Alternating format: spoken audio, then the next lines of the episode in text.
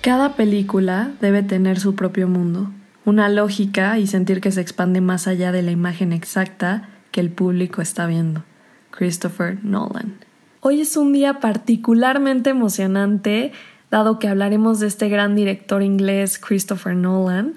Para mí Nolan es uno de los pocos directores que ha logrado exponer esta idea y este contenido comercial, por así decirlo, pero a la vez intelectual.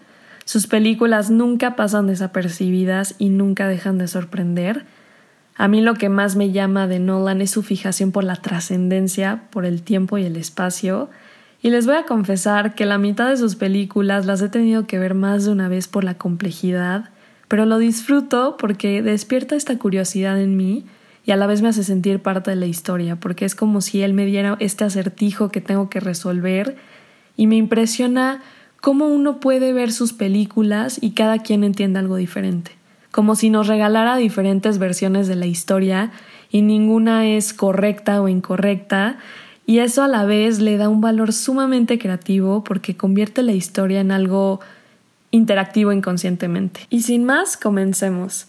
Christopher Edward Nolan es un director de cine, guionista, productor y editor británico, nominado en cinco ocasiones al premio Oscar. Él nace un 30 de julio de 1970 en Londres, su padre Brendan Nolan, de origen inglés, y su madre Christina, de origen estadounidense. Nolan cuenta en una entrevista que cuando él era muy chiquito y tocaba visitar a la familia de parte de su mamá en Estados Unidos, él aprovechaba para ir al cine y ver películas que no habían sido estrenadas en Inglaterra. Cuando cumple siete años, estrena esta película llamada Star Wars, episodio 4, Una nueva esperanza, y cuenta que quedó completamente fascinado, tanto así que comenzó a realizar sus propios cortos con sus juguetes y figuras de acción, con una cámara llamada Super 8, la cual pertenecía a su padre. Y justamente en esta parte de la historia me siento súper identificada con Nolan porque al igual que él, mi papá fue la primera persona que me regaló una cámara. Me acuerdo del día perfecto, fue un 4 de noviembre cuando cumplí 17 años y ahora que tengo 19, es padrísimo poder ver esa evolución y este crecimiento de amor hacia el cine y el arte y me regala esta loca idea y esta loca posibilidad de que algún día me podré convertir en una gran directora de cine como lo es Nolan. Incluso un sueño hasta más loco es poder algún día colaborar con él, trabajar para él o al menos aprender algo con él. Y, él menciona que una de sus inspiraciones más grandes fue esta película 2001, Odisea del Espacio, dirigida por Kubrick, y también una de sus mayores inspiraciones es Ridley Scott, el cual dirigió películas icónicas como lo son Alien y Blade Runner, y, y también Nicolas Roeg con películas eh, como Performance y El hombre que cayó a la tierra, eh, todas estas películas lo atraparon a Nolan por, por esta secuencia narrativa. Y al igual es muy importante mencionar estos maestros literarios que inspiraron a Nolan a profundizar mucho en la narrativa de cómo se cuenta una historia. Los personajes más importantes para Nolan fueron Charles Dickens, Jorge Luis Borges, y este libro que se llama El País del Agua, escrito por Graham Swift. Yo en lo personal creo que este libro fue clave para el desarrollo de la mente de Nolan. Este, este libro narra las líneas del tiempo paralelas de una forma sumamente compleja y ahora que veo las películas de Nolan, eh, lo veo completamente reflejado y es como la Biblia de Nolan. Y quiero hacer mucho énfasis en Graham Swift o incluso hacerle un homenaje porque gracias a este libro que él escribió, él inspiró a otro artista y a otra mente a crear otros mundos y es aquí cuando el arte cobra este valor, el, el regalar fuentes de creatividad para poder crear más. Y mientras Nolan sigue desarrollando su amor y pasión por el cine y la literatura, él estudia en Haileybury College, un colegio independiente, y un dato súper curioso de Nolan es que como en su escuela siempre tuvo que usar traje, ahora en todos sus rodajes siempre va bien vestido y con saco. Busquen videos del detrás de cámaras de sus películas y verán que no estoy mintiendo. Y poco después de terminar el colegio, Nolan decide estudiar literatura inglesa en la University College of London y él cuenta que la primera noche que pasó en la residencia universitaria, él conoce a este personaje, Emma Thomas, que en unos años se convertiría en su esposa. Ellos cuentan que no comparten los mismos gustos cinematográficos, pero sí comparten esta pasión por el cine y juntos dirigen la Unions Film Society. Y mientras Nolan estaba en la universidad, él cuenta cómo aprovecha todo el equipo disponible, incluso las cámaras de 16 milímetros y la mesa de edición Steinbeck de la universidad para comenzar a realizar cortos más profesionales que los que hacía cuando era un niño con su cámara Super 8.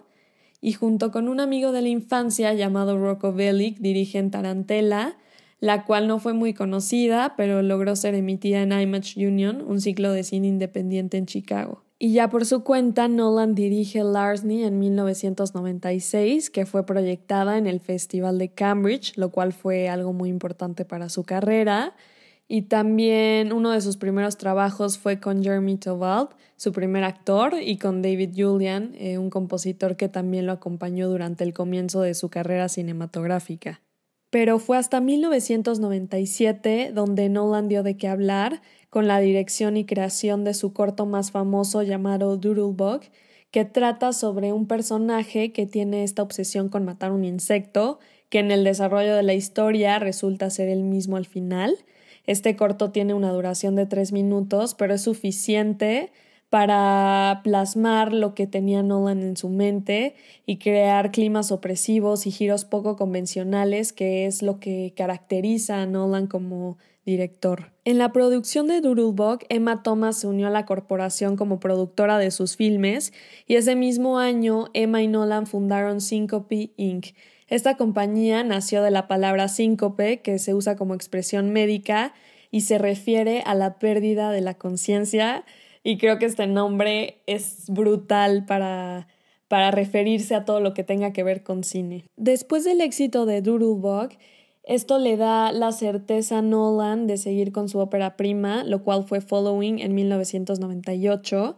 Esta historia trata sobre un aspirante a convertirse en escritor, que su afición más grande era seguir a personas desconocidas en la calle, pasando desapercibido, hasta que un personaje lo descubre y a partir de ese momento se tiene que ver involucrado con criminales. Algo que admiro de esta producción fue que tuvo que ser independiente y, solo costó 6 mil dólares. Imagínense poder hacer una película con tan solo 6 mil dólares, creo que es algo impresionante. No dan cuenta cómo tuvo que reunir ese dinero entre amigos, familiares, conocidos y todo el elenco solo podía trabajar los fines de semana ya que tenían otros trabajos entre semana y cada sábado eh, realizaban el rodaje meticulosamente porque también solo podían hacer dos tomas de cada plano.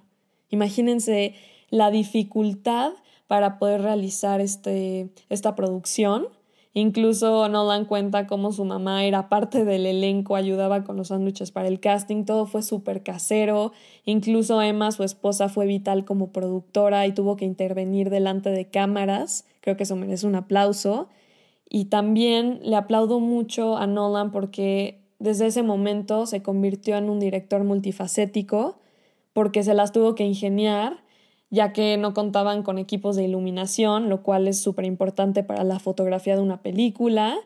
Y creo que de ahí nació esta costumbre de Nolan de intentar usar únicamente una cámara para los rodajes y a no depender de un monitor.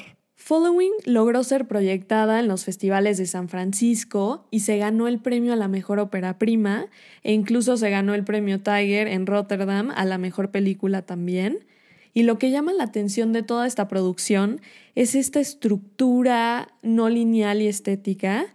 Y esto atrajo la atención de Sitges Films, una distribuidora que se encargó de proyectar la película en pantalla grande en 1999 y lograron recaudar alrededor de 50 mil dólares. Esto fue algo grande para Nolan porque imagínense costear una película de solo 6 mil dólares y al final recaudar 50 mil dólares. Y les voy a compartir un dato curioso. Si ponen atención, en la primera película formal de Nolan llamada Following, que les acabo de mencionar previamente, Nolan incluye a un personaje que se llama Cobb, Y años más adelante, en la película Inception, en español El origen, Leonardo DiCaprio protagoniza al personaje principal, también llamado Cobb. Después de éxito tras éxito, Nolan se ve un poco más ambicioso y decide comenzar a dirigir la película Memento. Este guion ya había nacido desde antes, pero no se había llevado a cabo, y esta idea se le ocurre a su hermano menor, Jonathan Nolan, quien tuvo una clase de psicología en la Universidad de Georgetown. Hubo un tema en específico que le llamó la atención, y es este concepto de amnesia anterógrada, Toda persona que vive o posee esta enfermedad no logra mantener recuerdos a largo plazo, pero sí del día a día, como lavarse las manos o bañarse. Y todo este guion fue inspirado en un cuento que se llama Memento Mori y al mismo tiempo en esa clase de psicología. Y ahí les va otro dato curioso. Durante el Festival de San Francisco, en la presentación de Following, Nolan y su hermano Jonathan logran que una compañía independiente llamada New Market les comprara este guion de Memento que ya había sido escrito. Apenas era un borrador, pero ya tenían la idea en general y el presupuesto sería de 9 millones de dólares. ¿Por qué lo menciono? Porque compárenlo con la primera película formal de Nolan con 6 mil dólares y ahora con un presupuesto de 9 millones. Creo que es algo brutal. Y en lo general la película Memento no obtuvo buenas críticas y yo en lo personal creo que le hizo falta, pero es importante mencionarla porque aquí Nolan marcó su territorio y nos regala esta forma nueva de contar eh, la línea narrativa principal de atrás hacia adelante y ahora lo veo en todas sus películas. Si observan atentamente pueden ver esa fijación que está muy clara por el tiempo y por los patrones y lo pude ver hace unos días cuando vi la película Tenet que acaba de sacar, lo cual se los recomiendo totalmente. La historia de Memento trata sobre un personaje llamado Leonard Shelby, un investigador que se pone la misión de encontrar al asesino de su esposa, pero es incapaz de recordar los sucesos que va descubriendo día a día porque tenía esta enfermedad de amnesia. Entonces debe de rearmar cada suceso hasta dar con el asesino. Esta película tuvo un rodaje de 24 días en el año de 1999 y la mayoría de las escenas fueron grabadas en el sur de California. Y como ya les había mencionado, a esta película no le fue nada bien porque ninguno de los estudios de Hollywood quiso comprarla porque la veían muy compleja, muy oscura y a la vez muy difícil de entender para un público en ese entonces porque sí, sí era una idea nueva, completamente nueva y era difícil proyectarla en pantalla grande. Entonces se tuvo que buscar a compañías independientes como Artisan Entertainment o USA Films, pero ni ellos se atrevieron a adquirirla, entonces New Market decide proyectarla por su cuenta. Y entre todo este caos y críticas principales, Memento logra ser estrenada en el año 2000, incluso fue proyectada en el Festival Sundance y al igual obtuvo dos nominaciones al Oscar como Mejor Montaje y Mejor Guión Original y en términos de dinero logró recaudar 40 millones de dólares. Y nuevamente, después de éxito tras éxito y después de nominaciones al Oscar por la película Memento, que en eso tengo mis opiniones, pero primero quiero que la vean y me digan qué piensan, Christopher Nolan es contratado por Warner Bros. para dirigir la película llamada Insomnia en 2002. Como dato curioso, esta película costó 46 millones y acumuló 113 millones en todo el mundo y fue un rodaje que duró tres meses. Esta historia la protagoniza Al Pacino, siendo un detective que viaja a Alaska para atrapar a un asesino serial, protagonizado por Robin Williams, que en paz descanse esta gran estrella que espero algún día hacer un segmento de él. Y lo que causó polémica en esta película fue que era muy poco común ver a Robin Williams como, como un villano y a Al Pacino como un héroe. Al igual, en esta película, Nolan demostró que puede ser un director multifacético ya que puede proponer ideas novedosas y a la vez rentables. Y a partir de este momento, la carrera de Nolan se disparó por completo y pudo trabajar en, en, películas muy grandes, con presupuestos muy grandes en todo Hollywood. También uno de los retos más importantes y significativos de la carrera de Nolan fue este proyecto de reinventar Batman de adaptar esta historia a un mundo real y, se da la tarea de producir Batman Comienza y de ahí hace la trilogía Batman el Caballero de la Noche y Batman el Caballero de la Noche Asciende. Y una vez más, Nolan la vuelve a romper con éxito, como era de esperarse, con la trilogía de Batman, porque él logra adaptar esta historia de superhéroes a un mundo más real y más creíble, y después de este éxito comienza a producir películas como lo son Inception, que que a mí hasta la fecha me tiene súper intrigada. También mi película favorita de él, que se llama Interestelar. También nos regaló una de sus últimas películas que se llama Dunkirk, que de verdad es una historia muy bélica y, muy profunda y a la vez personal. Y su última película, Tenet, que a mí me voló el cerebro y hasta la fecha sigo tratando de digerirla.